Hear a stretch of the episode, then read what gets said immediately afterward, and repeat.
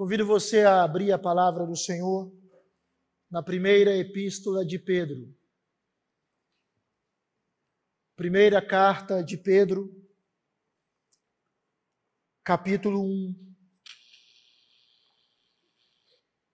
Nós vamos fazer a leitura somente dos cinco primeiros versículos.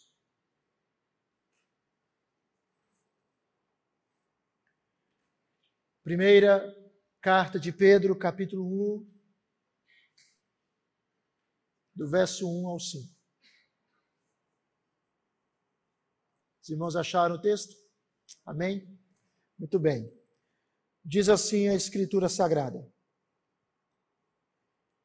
Pedro, apóstolo de Jesus Cristo, aos eleitos que são forasteiros da dispersão no Ponto, Galácia, Capadócia, Ásia e Bitínia, eleitos segundo a presciência de Deus Pai em santificação do Espírito para a obediência e a aspersão do sangue de Jesus Cristo graça e paz vos sejam multiplicadas. Bendito o Deus e Pai de nosso Senhor Jesus Cristo, que, segundo a sua muita misericórdia, nos regenerou para uma viva esperança, mediante a ressurreição de Jesus Cristo dentre os mortos para uma herança incorruptível, sem mácula, imacessível, reservada nos céus para vós outros, que sois guardados pelo poder de Deus mediante a fé, para a salvação preparada para revelar-se no último tempo. Vamos orar mais uma vez. Deus querido, enche-me com o teu espírito, para que eu possa pregar a tua palavra com unção, com fidelidade, com poder, com graça. Ilumina o meu coração para anunciar a tua verdade e o coração dos meus amados irmãos, para que nós possamos entender a tua palavra e que ela nos abençoe, nos fortaleça. Nós oramos assim, ó Deus, em nome de Jesus e para a glória dele. Amém Amém. Meus amados irmãos, quão ricos nós somos, ou quão pobres nós somos. Quão rico você é, ou quão pobre você é. Quem define a nossa verdadeira riqueza ou pobreza. Quem diz se somos verdadeiramente ricos ou pobres? O ser humano, ele tem uma medida para discernir riqueza e pobreza. Mas Deus tem uma outra medida. Deus nos ensina que pobreza ou riqueza não é definida à luz do tempo, do tempo cronológico, mas pobreza ou riqueza é conceituada, segundo Deus, à luz da eternidade. Deus quer, irmãos, que nós vivamos cada dia, cada especificidade do cronos, da cronologia, dos dias que Deus nos concedeu nessa terra. Deus quer que nós vivamos à luz da eternidade. Quem define quão ricos ou quão pobres realmente somos, não são os seres humanos, nem nós mesmos, mas é o próprio Deus. Há pessoas que são materialmente ricas. E Deus diz para elas: vocês são genuinamente ricas. São duplamente ricas. Há pessoas que são ricas, por um lado, mas Deus diz para elas: vocês são pobres, muito pobres.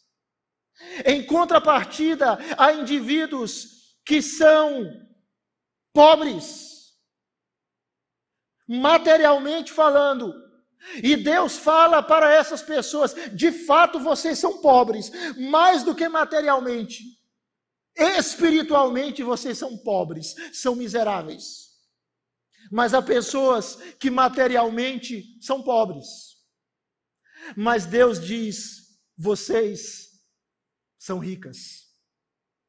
A Bíblia nos fala, por exemplo, de uma igreja, a igreja de Laodiceia, em Apocalipse capítulo 3. E aquela igreja dizia para si mesma: Eu estou rica, eu estou abastada, eu não preciso de nada. Era esse o seu diagnóstico. Mas Deus tinha uma outra definição, e o Senhor disse: Você é pobre, você é miserável, você está cega e você está nua. Mas em contrapartida havia uma outra igreja na Macedônia, que Paulo descreve em 2 Coríntios capítulo 8. E aquela igreja era materialmente pobre. Mas Deus diz que aquela igreja pobre era rica em sua generosidade. Era uma igreja que expressava riqueza de generosidade. Ou seja, quem diz, quem de fato, quem verdadeiramente é rico ou pobre, é o próprio Deus. Pedro, nessa carta, ele escreve para um povo pobre, mas ao mesmo tempo imensamente rico. Quando nós lemos Pedro, nós notamos que essa epístola é uma fonte de consolo em dias sombrios. Pedro é um bálsamo, é um refrigério de Deus para as pessoas que vivem em tribulações, em vales escuros da vida. Pedro fornece vigor espiritual para indivíduos que sofrem injustiças, que são fuzilados pelo vendaval da perseguição. A carta de Pedro é uma carta de consolo. Consolo para crentes perseguidos, expoliados, desterrados das suas próprias terras consolo para crentes que perderam as suas casas, perderam os seus bens, perderam a sua liberdade. Mas esses crentes, a despeito de viverem na terra, o coração deles estava no céu. E quando você lê Pedro, o propósito dessa carta é claramente delineado no capítulo 5, versículo 12, quando Pedro diz assim: Esta é a genuína graça de Deus, nela estai firmes. Ou seja, Pedro escreve aquela epístola para exortar aqueles irmãos a continuarem firmes na graça de Deus. Eu quero que você olhe comigo, por favor, o texto. Versículo número 1. Pedro, ele descreve a si mesmo, na verdade, isso foi uma vocação, um chamado do Senhor para ele. E ele diz que é apóstolo. Ele diz que é enviado de Jesus Cristo. E ele escreve essa carta para irmãos que eram forasteiros da dispersão no ponto na Galácia, na Capadócia, na Ásia e na Bitínia. Todas essas regiões estavam na Ásia Menor, que corresponde hoje à atual Turquia. E Pedro então escreve essa carta para esses crentes, e ele descreve esses crentes com três palavras. Observe aí, por favor. Em primeiro lugar, Pedro descreve esses crentes, de acordo com o verso 1, como forasteiros ou exilados. Esse vocábulo significa morador de um país estrangeiro, ou seja, alguém que está longe do seu lar, alguém que habita em uma terra estranha, mas a mente dele sempre retorna à pátria dele. Ele não é um turista, ele é um forasteiro, ele é um estrangeiro. E Pedro chama aqueles cristãos de forasteiros.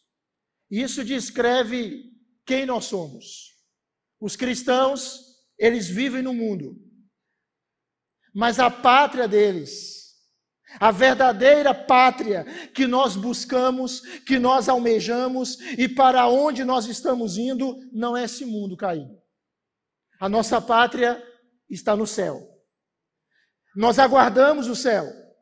Nós estamos caminhando em direção ao céu. A nossa pátria está no céu, como diz Paulo em Filipenses 3:20. Então aqueles crentes eram forasteiros, eram peregrinos, eram moradores de uma região estranha. A segunda palavra que, que Pedro usa é que eles eram forasteiros da dispersão. Esse termo dispersão era usado pelos judeus de fala grega para se referir aos judeus dispersos por entre as nações. Aos judeus que, em virtude da perseguição, foram espalhados em diferentes regiões do Império Romano. Então, note, aqui nós temos cristãos que estavam espalhados pelo mundo. E por que eles estavam espalhados? Por causa da perseguição. Era um povo pobre, era um povo fora da sua terra natal, era um povo que estava disperso. Mas há uma outra palavra que Pedro usa para os cristãos. Olha aí na sua Bíblia, por favor, meu amado, verso primeiro. Pedro chama aqueles cristãos de eleitos. Eles não são somente forasteiros da dispersão, eles são eleitos. E que eleição é essa? É uma eleição divina, é uma eleição sobrenatural. É uma eleição soberana, eterna, graciosa, feita pelo próprio Deus. Note o que Deus está dizendo. O Senhor está dizendo, através de Pedro, o seguinte: vocês, irmãos, foram rejeitados pelo mundo, vocês são perseguidos pela sociedade. Vocês foram abandonados pelo contexto social.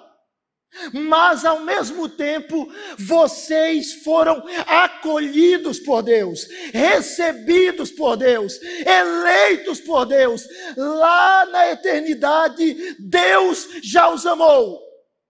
E isso é fantástico, irmãos.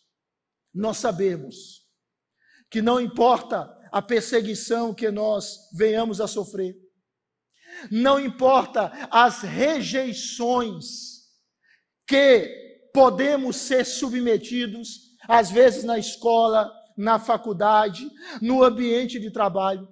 Não importa as marginalizações que nós podemos ser assaltados pela sociedade.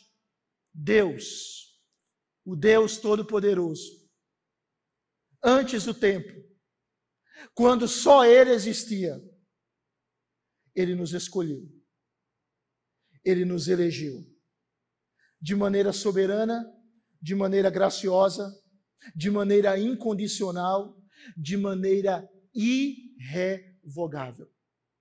O que Pedro está dizendo aqui é o seguinte: não foram vocês que escolheram a Deus, não foram vocês que simplesmente disseram, eu quero Jesus.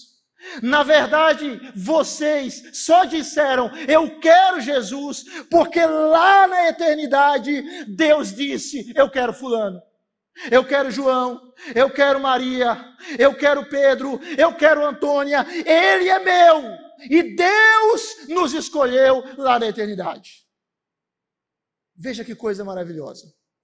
Há um estudioso chamado Simon Kistemacher, e ele fala sobre esse texto e ele diz que espiritualmente os cristãos são eleitos de Deus, socialmente eles são forasteiros no mundo e politicamente eles são dispersos. Mas o texto continua falando sobre a riqueza desses cristãos. E observe aí no versículo de número 2 que o texto sagrado continua falando sobre aqueles crentes e diz que eles foram eleitos segundo a presciência de Deus Pai em santificação do Espírito para a obediência e a aspersão do sangue de Jesus Cristo. Perceba que o texto fala sobre as três pessoas da Trindade. Há uma santa conspiração de Deus na sua vida e na minha vida. A Trindade bendita, ela se junta em um só propósito. O Deus que subsiste em três pessoas, o único Deus, ele age em seu favor. Note bem. Se você é crente, quantos são crentes em Jesus Cristo? Digam amém. Deus age em seu favor. Deus não é contra você. Deus é por você, inclusive quando ele lhe disciplina. Inclusive quando ele lhe corrige e me corrige. Olha o que o texto diz. O texto mostra que o Pai nos escolheu conforme a sua presciência. O que é isso? É o que está escrito em Romanos 8, 29. Aos que de antemão conheceu, também os predestinou para serem conformes à imagem do seu filho, a fim de que ele seja o primogênito entre muitos irmãos. Que conhecimento é esse? É um conhecimento eletivo, é um conhecimento amoroso, é um conhecimento resgatador. O pai escolhe, ele decidiu escolher. Ele não previu o que ia acontecer no futuro e escolheu. Não, não. O Pai não previu o que iria acontecer no nosso futuro e nos escolheu. Não. O Pai decretou o futuro e nos escolheu. O Pai escolhe conforme a sua presciência. Segundo, o Filho, ele redime. Ele redime pelo seu sangue.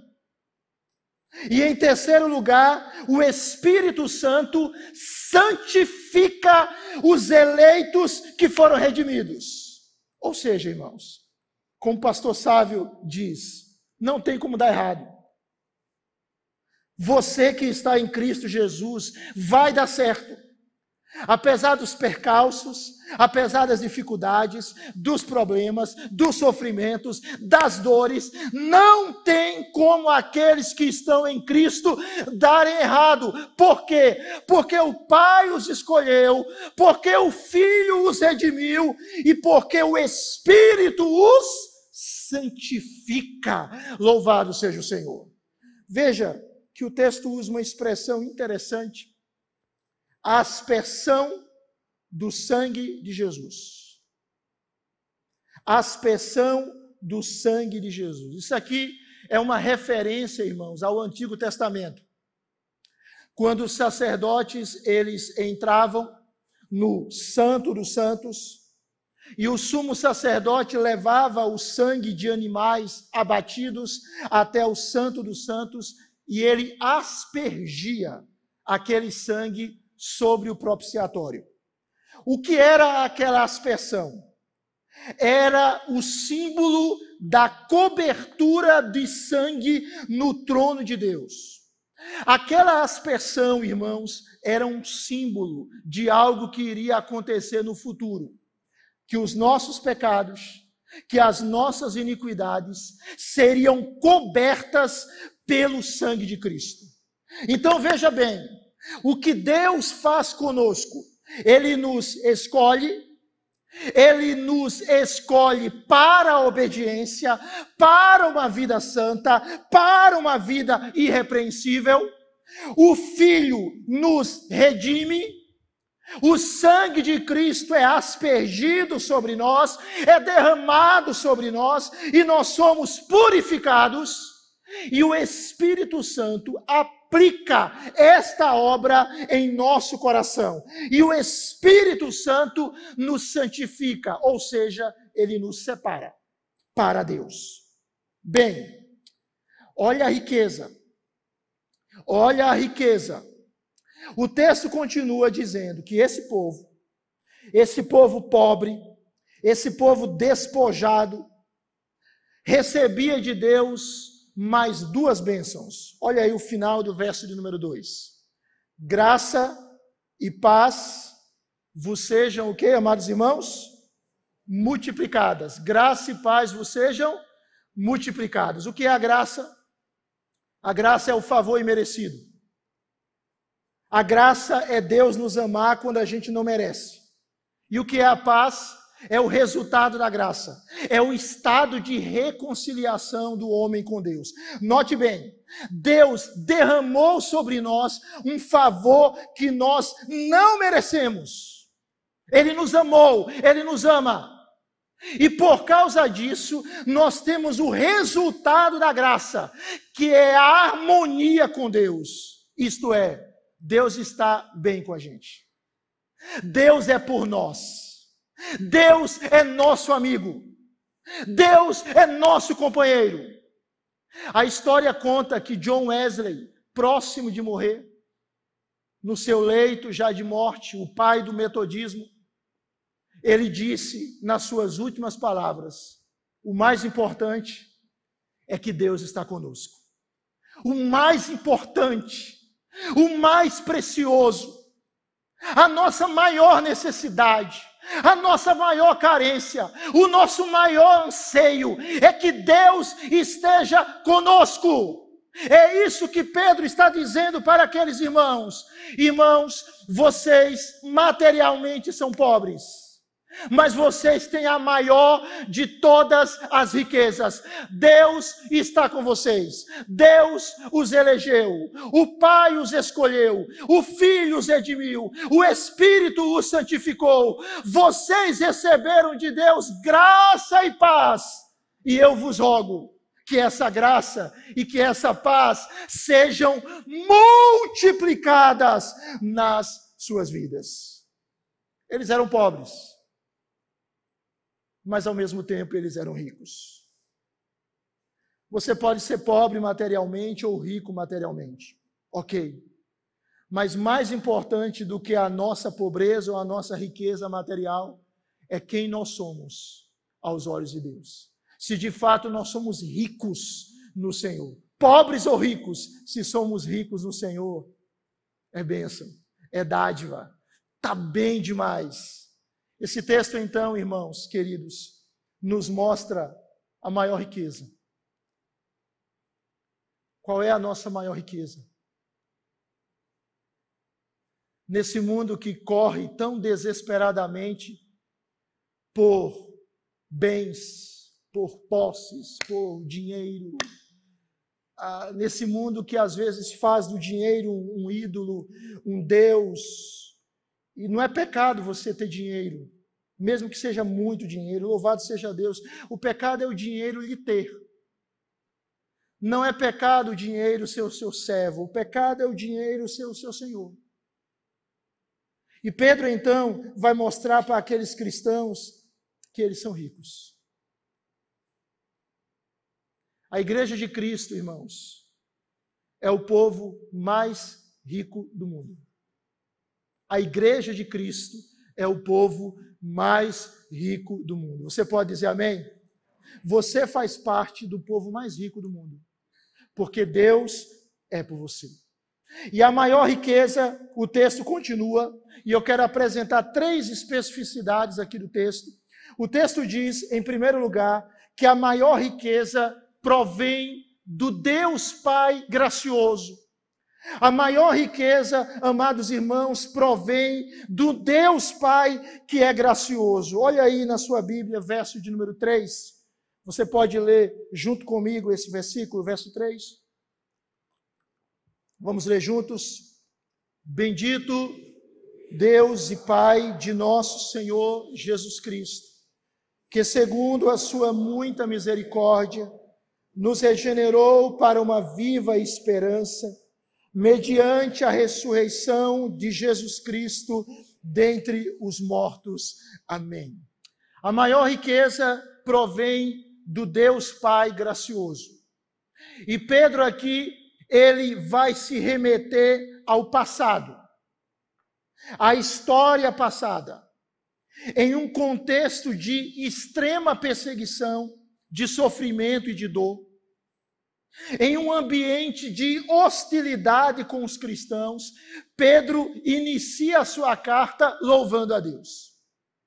Ele começa com uma doxologia, ou seja, com um hino de louvor ao Senhor, dizendo: Bendito o Deus e Pai de nosso Senhor Jesus Cristo.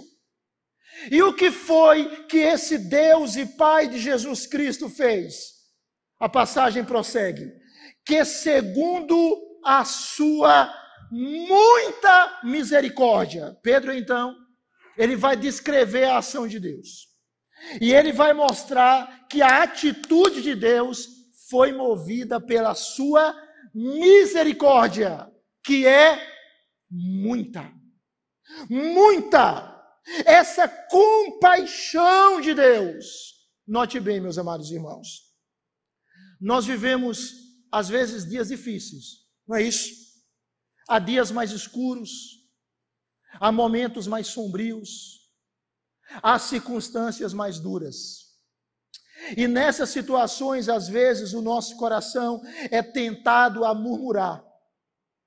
Mas Pedro nos ensina que quando nós exaltamos a Deus por quem Deus é, quando nós louvamos a Deus pelos seus feitos, pela sua bondade, que é constante na nossa vida, nós somos fortalecidos para enfrentarmos as tribulações. Vou repetir. Como nós devemos enfrentar as tribulações? Antes de tudo, com louvor. Está difícil, meu irmão. A, a luta é grande. O estreito é intenso. As dificuldades são as mais variadas. Antes de tudo, exalte a Deus. Adore ao Senhor. Declare que Deus é bendito, que Ele é misericordioso e que Ele é bom e Ele tem sido bom para você em todo o tempo. No tempo bom, no tempo que nós achamos ruim, nos dias de alegria, nos dias de choro, Deus é bom. E Pedro ensina isso para a igreja. Nós enfrentamos a adversidade, nós enfrentamos a dor, antes de tudo, adorando a Deus. Foi isso que Paulo e Silas fizeram, lá na prisão, lá em Filipos. E enquanto eles estavam presos, Atos capítulo 16, eles louvavam a Deus e eles oravam, e os irmãos conhecem a história. Houve um terremoto, as cadeias foram abertas, o carcereiro ficou espantado, ia se matar, mas viu que todos os presos ali estavam. Pergunta a Paulo: que farei para ser salvo? E Paulo apresenta a salvação em Jesus, e aquele homem e a sua família são salvos. Note bem, Pedro, então, ele vai aqui nesse texto mostrar a nossa salvação. Ele vai mostrar que esse Deus e Pai de nosso Senhor Jesus Cristo, ele nos salva, segundo a sua muita misericórdia. E ele usa duas expressões aqui na passagem. Em primeiro lugar, ele diz e ele descreve essa salvação como regeneração. O Deus e Pai de nosso Senhor Jesus Cristo, ele fez o que, irmãos? Ele nos regenerou. A palavra regenerar aqui significa dar vida. Deus, ele muda as nossas disposições íntimas. Ele nos dá um novo coração, uma nova mente, uma nova inclinação, uma nova vida. Irmãos, ser cristão é muito mais do que ser religioso. Ser cristão é muito mais do que adquirir uma nova crença. Ser cristão é nascer de Deus, é nascer do alto. Ser cristão é ter a vida de Deus. Olha o que Deus fez com você. Olha o que Deus fez conosco. Ele nos ressuscitou. Há uma vida de Deus dentro de você. Você está em Cristo, há uma vida dentro de Deus, uma vida de Deus dentro de você, e essa vida ninguém tira. Essa vida é eterna. Essa vida é inabalável. Essa vida é permanente. Essa vida é abundante. Mas o texto nos mostra que esse Deus, ele nos regenerou para o que, amados irmãos? Observe, para uma viva o quê?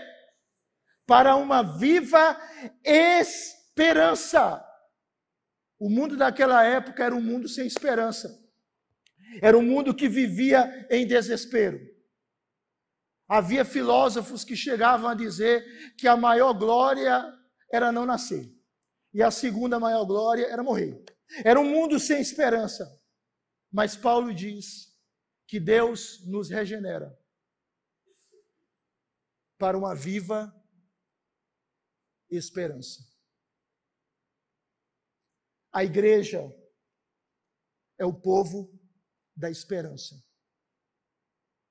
A nossa esperança não está em homens, não está em ideologias, não está em políticos nem em partidos. A nossa esperança está no Senhor que fez os céus e a terra. Deus nos regenera para uma viva esperança. O que, o que é esperança para a sociedade. Esperança para a sociedade é um desejo subjetivo. É alguém que diz assim: eu espero que dê certo. Eu espero que Beltrano faça um bom governo. Ou seja, esperança para o mundo de hoje é uma expressão de desejo, mas é algo incerto. Esperança na Bíblia não é isso. Esperança é a certeza, note bem, R6 Spru diz isso. Esperança é a certeza e a plenitude da garantia de que Deus fará no futuro tudo o que ele diz que fará. Ou seja, Deus promete que estará conosco, Ele estará. Deus promete que não vai nos abandonar, Ele não vai nos abandonar. Deus promete que vai nos galardoar, Ele vai nos galardoar. Deus promete que vai estancar toda a nossa dor, Ele vai estancar a nossa dor. Deus promete um novo céu e uma nova terra nos quais habita a justiça. Ele vai nos dar, não é uma expectativa incerta. É uma certeza. Isso é esperança na Bíblia, uma certeza de que Deus irá fazer o que ele diz que fará. Você pode dizer amém? É isso. É isso. Por que, que você é rico? Porque Deus lhe regenerou para uma esperança. E esse texto diz que essa esperança tem duas marcas. Primeiro, ela é viva. Isso indica o caráter imortal e permanente dessa esperança. Não é a esperança do mundo, que é a última que morre. É uma esperança imortal. E segundo, ela é uma esperança segura. Por que, que ela é segura? Olha aí o texto. O texto diz que Deus nos regenerou para uma viva esperança, verso 3 Mediante o que, amados irmãos? Mediante o que, amados? A ressurreição de Jesus Cristo dentre o que? Os mortos. Pedro faz uma ligação aqui entre esperança e ressurreição. Em que está fundamentada a nossa esperança? Porque nós sabemos que o nosso futuro será glorioso.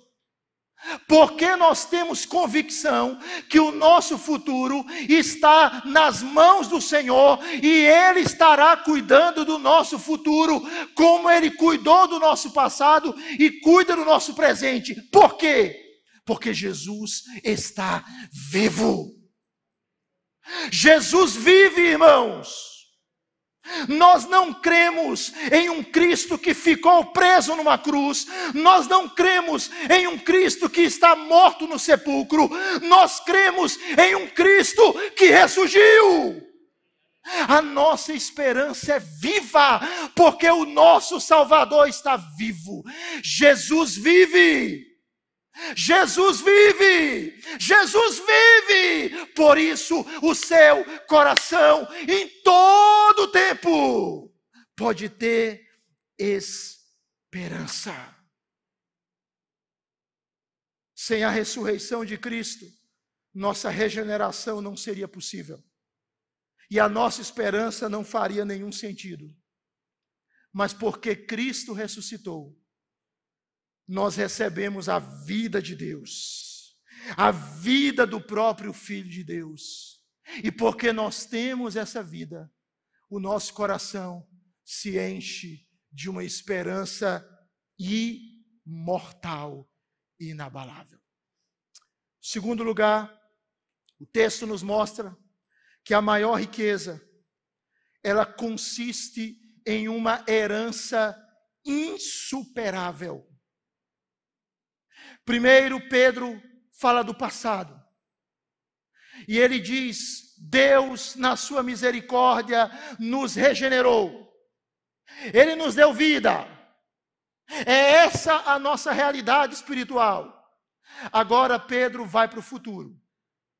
E ele diz que Deus, ele nos deu essa regeneração mediante a ressurreição de Jesus Cristo dentre os mortos, para uma viva esperança, para o quê? Verso de número 4. Os irmãos podem ler comigo, por favor? Verso 4. Para uma herança incorruptível, sem mácula, inacessível, reservada nos céus para vós outros. Aqui Pedro olha para a eternidade. Ele está com os seus pés no chão, na terra, mas os seus olhos estão lá na frente. Ele vê como o crente vê, com a ótica eterna. Ele enxerga além de um palmo à sua frente. Ele tem a visão de Deus, ele olha para frente. E ele diz que Deus nos regenerou para uma herança. Para uma herança. E que herança é essa?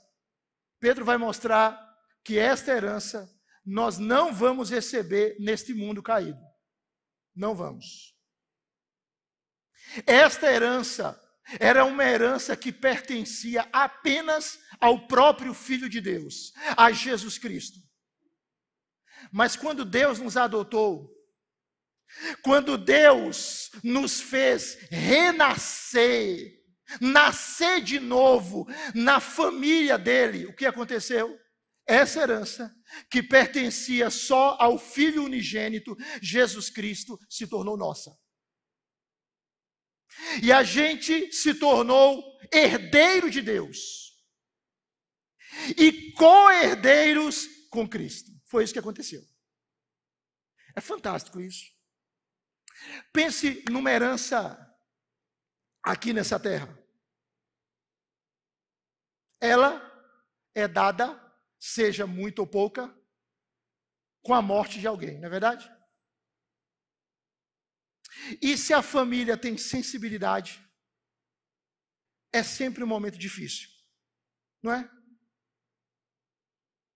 É igual seguro. O indivíduo faz um seguro de vida, se ele morrer, a mulher, os filhos vão receber X.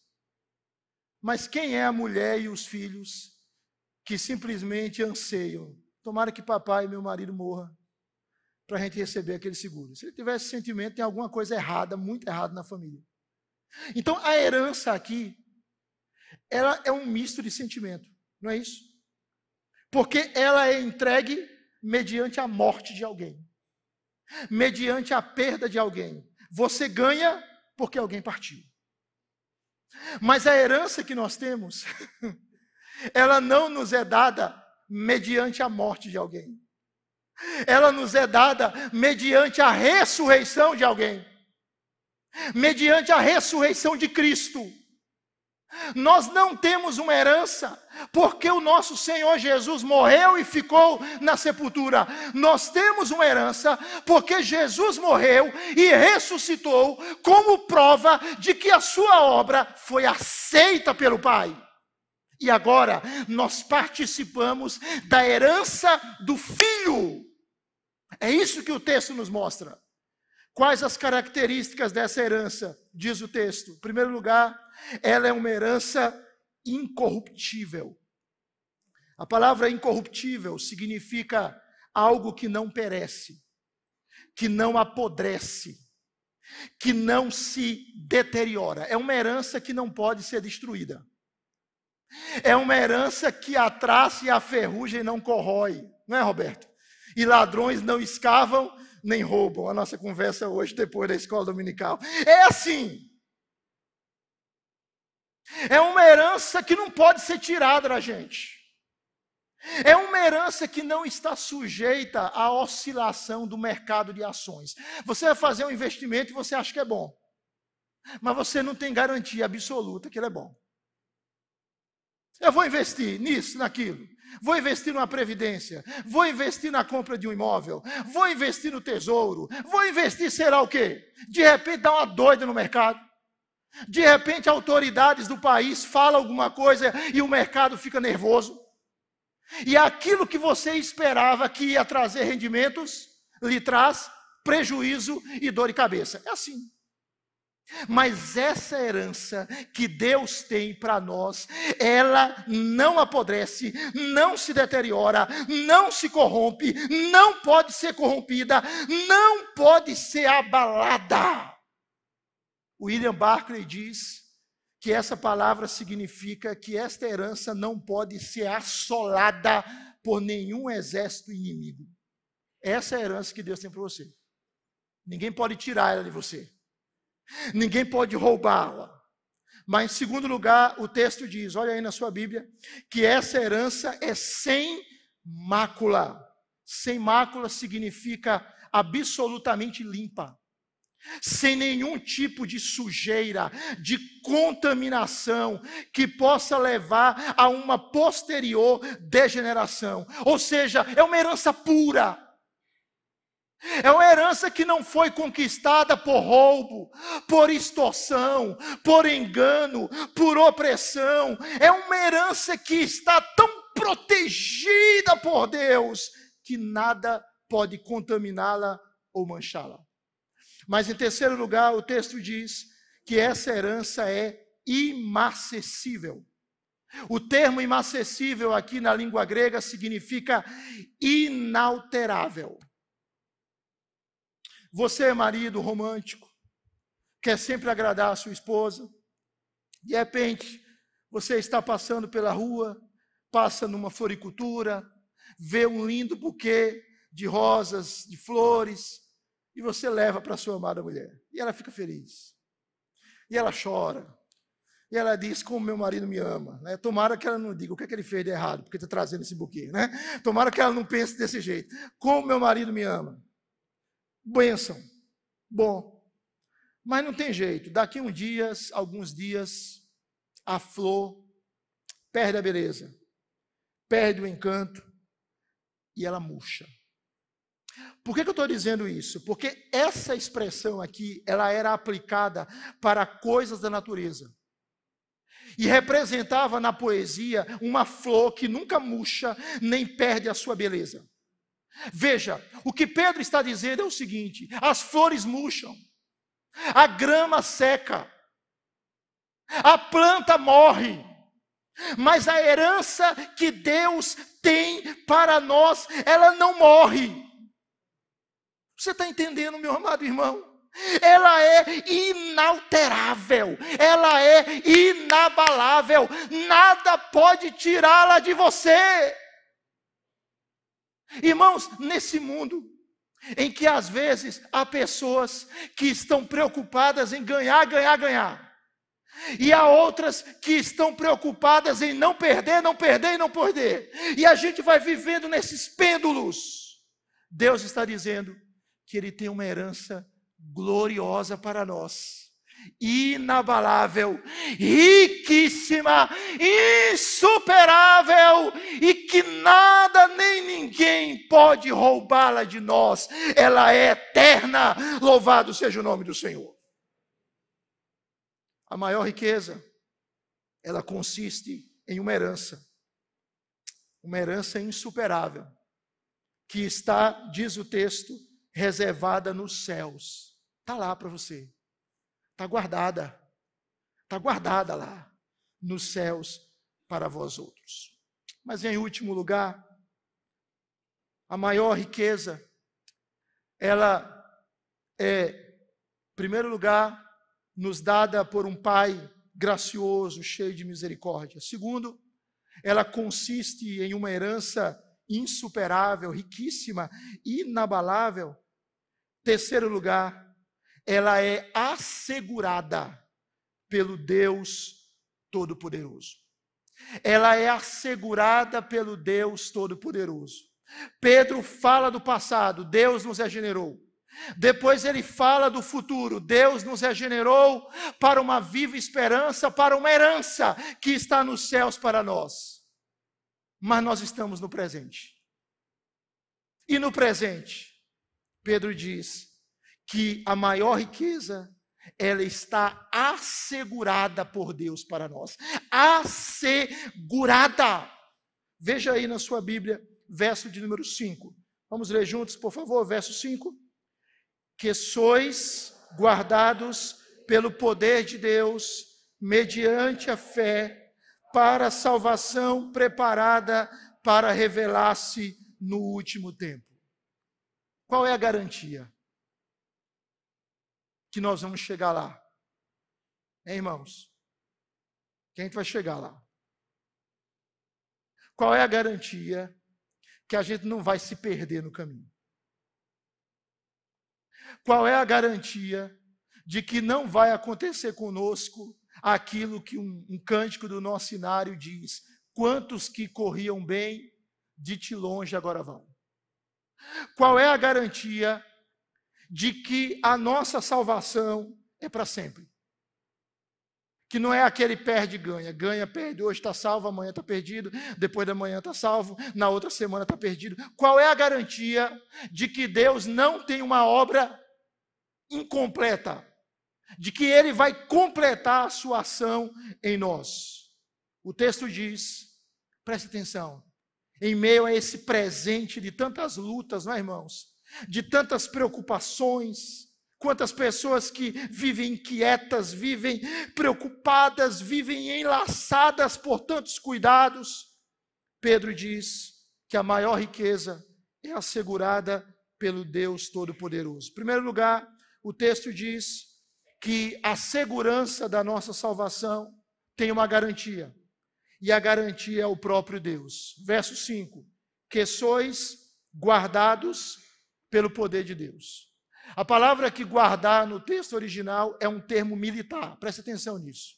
Ele está caminhando para o final. A palavra aqui é um termo militar. E ela significa o seguinte: que a nossa vida ela está guarnecida por Deus. Você tem na sua casa ou no apartamento, sei lá, segurança. Quem mora em casa tem alarme, ou quem mora em apartamento, a cerca elétrica, bom, ajuda, previne, ótimo. Mas Pedro diz aqui que quem de fato guarda a nossa vida, quem é o nosso sentinela todos os nossos dias, é o próprio Deus. Deus é o nosso guarda, irmãos. Deus é o nosso vigia, irmãos. A nossa vida está debaixo dos olhos de Deus sempre. E tudo que nos acontece, até as coisas ruins, Deus faz para cooperar para o nosso bem. O que Pedro está dizendo é que nenhum poder no céu ou na terra pode nos afastar do amor de Deus. Nós estamos guardados pelo Senhor. Você está seguindo na sua vida e Deus está guardando você. Você está dirigindo e Deus está guardando você. Você está trabalhando e Deus está guardando você. Você está estudando e Deus está guardando você. Você está se relacionando de maneira pura com o seu cônjuge, com o seu namorado, namorada, e Deus está guardando você. Você está descansando e Deus está lhe guardando. É isso que o texto está dizendo. E a segurança dessa salvação, olha aí na sua Bíblia. Como é que a gente se apropria dela? O texto diz: mediante a fé. Ou seja, nós precisamos crer, irmãos, que Deus é quem Ele diz que é, e que Ele faz o que Ele diz que faz. O que é a fé? A fé é um dom de Deus, a fé é um presente de Deus. Calvino dizia que a fé era a mão vazia que se estendia para o Salvador. Sim, mas nós devemos exercitar a nossa fé. Preste atenção, meu amado. Nós precisamos crer que Deus cuida da gente. Tá, creia. Creia que Deus está cuidando de você. Você pode dizer amém? Ele está cuidando de você. Se você está em Cristo, Deus está cuidando de você, de cada detalhe. Deus trabalha no turno da noite, Deus trabalha de dia, Deus trabalha em todo o tempo. Ele nos guarda, Ele nos protege, Ele é a nossa sentinela. Somos guardados pelo poder desse Deus, mediante a fé. Nós precisamos crer nisso. Nós precisamos crescer em fé, irmãos. Nós precisamos desenvolver a nossa fé, precisamos pedir que o Espírito promova mais fé no nosso coração, porque a fé é um presente de Deus para os eleitos. Nós precisamos continuar crendo que Deus cuida de nós, que Deus zela por nós. E esse Deus que nos guarda pelo seu poder mediante a fé, ele nos guarda para a salvação preparada para revelar-se no último tempo. Revelar aqui significa tirar o véu ou tirar a cobertura. Quando Jesus voltar, a nossa salvação se manifestará de maneira gratuita, de maneira plena.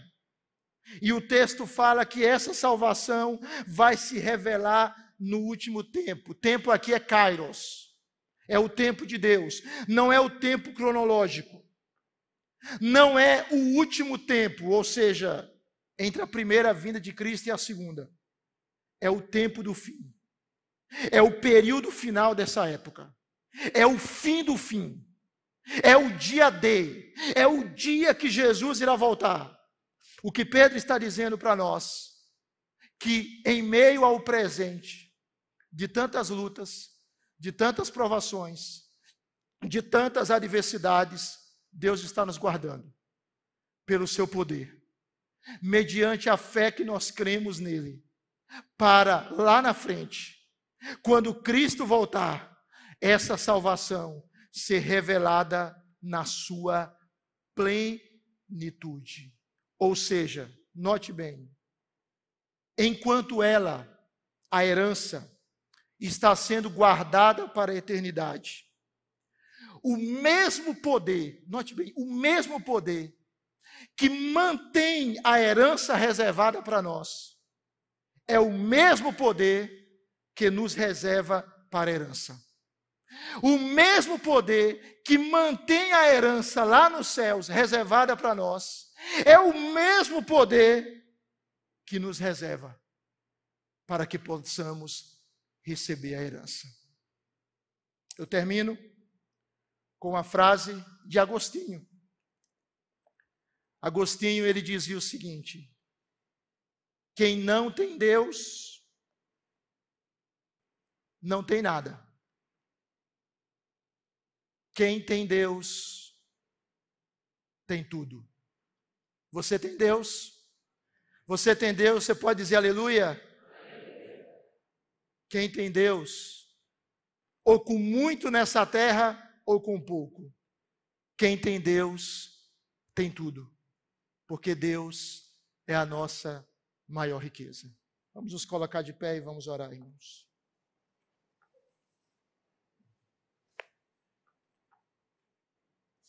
Vamos orar. Feche seus olhos. Vamos orar ao Senhor.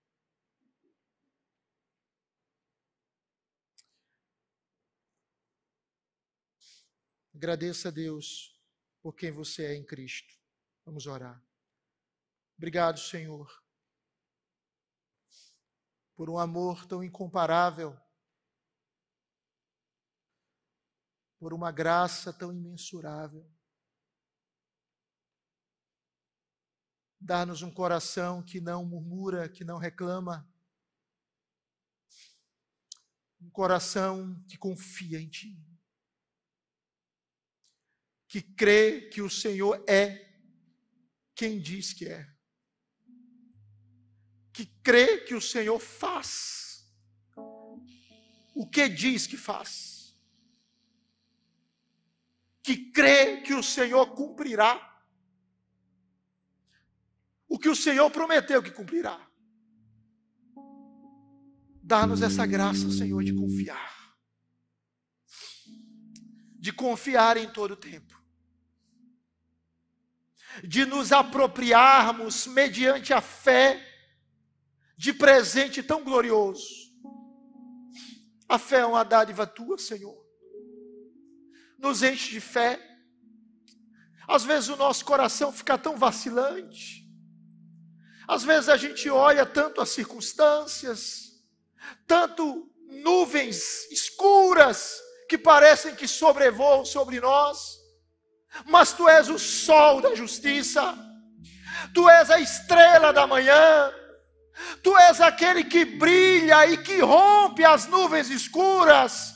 Tu és aquele que ilumina a nossa alma. Tu és aquele que abençoa a nossa vida. Tu és aquele que cuida do nosso passado, do nosso futuro e do nosso presente. E nós estamos enriquecidos em Ti, Senhor. Muito obrigado.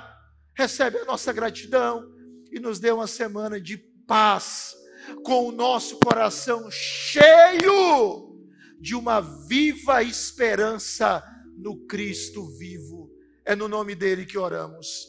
Que a graça de nosso Senhor e Salvador Jesus Cristo, o amor de Deus, o nosso Pai, a comunhão, a consolação, o poder do Espírito seja sobre nós, não somente hoje, mas para todos sempre Amém, amém. Louvado seja o Senhor. Vamos cantar, irmãos.